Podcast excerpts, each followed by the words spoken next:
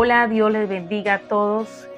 Qué bendición estar una vez más con ustedes en este tiempo, en este devocional que estás en este momento escuchando. Les bendigo en esta hora. Y quiero ir a la palabra de Dios allí en Hebreos 4, 12. Esté allí conmigo juntamente, leamos porción y en esta hora le pidamos que el Espíritu Santo llegue a tu vida y revele y traiga esa poderosa eh, unción y poder sobre tu vida. Porque la palabra de Dios vive y es poderosa, es más cortante que cualquier espada de dos filos. Penetra tan profundo que divide el alma, el espíritu, las coyunturas, dice la palabra, y los huesos, los juzga los pensamientos, los sentimientos de nuestro corazón. Hay algo tan hermoso en esta palabra que nos quiere decir en esta hora, que es la palabra que Dios pronuncia, que la que usted hoy está leyendo tiene poder y tiene vida. Para todo el creyente o para todas las personas que la leen, hay poder en la palabra de Dios. Es tan poderosa que la compara, nos trae como figura a una espada de dos filos, donde nos muestra que esa espada tiene dos filos muy importantes para penetrar hasta lo más profundo del ser, que nos la contextualiza en el alma, espíritu coyuntura y hueso. Ese es el ser. Cuando la palabra llega a una vida, ella llega con poder, ella trae vida y ella lo que hace es restaurar. Pero su palabra es tan poderosa que viene con dos objetivos al ser.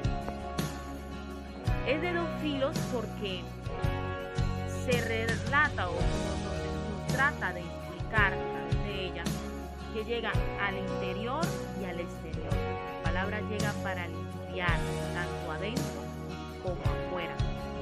Y es por ella que hay poder, por ella se crearon los cielos, la tierra, por ella se crea toda clase de milagros, porque la palabra trae un poder, trae un decreto, una declaración todo el que la toma creyendo en Cristo y alineado conforme a la voluntad de Dios, va con fuerza. Por eso dice que ella examina los pensamientos y los deseos. Ella lo que hace es examinar para darse de cuenta qué hay en nuestro corazón. Y esto es hoy lo que quiero que usted y yo nos enfoquemos. Toda palabra que ha llegado a su vida ha llegado con poder y con vida. Si se ha frenado la palabra de Dios en tu vida, es porque ha habido algo como es no solo la disposición, sino también la entrega total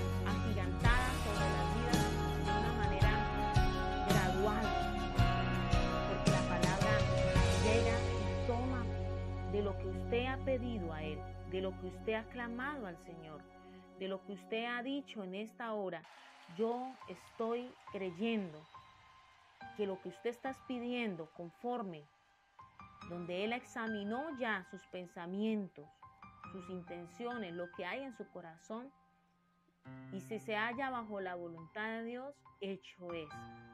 Por eso Él dice, debes amarme con el corazón, con sus fuerzas, con toda su alma, porque es allí donde se encuentran realmente las intenciones del hombre, de la mujer.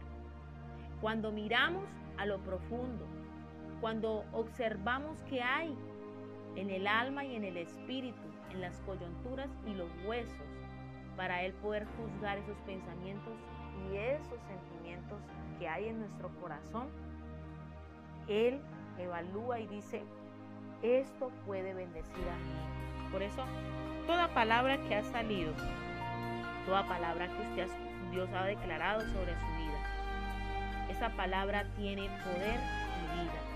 Y declaro en esta hora sobre su vida que en el nombre de Jesús, esa promesa cobra vida sobre tu hogar, sobre tu trabajo. Coloco sobre ti ese deseo para mantenerse despierto, activo, fiel en la intimidad con Dios. La íntima comunión con Dios es la que hace que la palabra cobre un efecto de poder y de vida. Porque esa relación hoy, hoy mismo, a esta hora, recibes lo que estás clamando al Señor, porque Él ha escuchado tus oraciones y ha visto tu dolor y Él está en este momento, trabajó para que usted reciba esa doble porción de su espíritu y te levantes en el nombre de Jesús. ¡Wow! Poderoso comprender en este tiempo que Dios está trayendo a tu vida la transformación y la edificación de todo tu ser. Así que yo te bendigo en esta hora. Declaro la gloria de Dios sobre ti.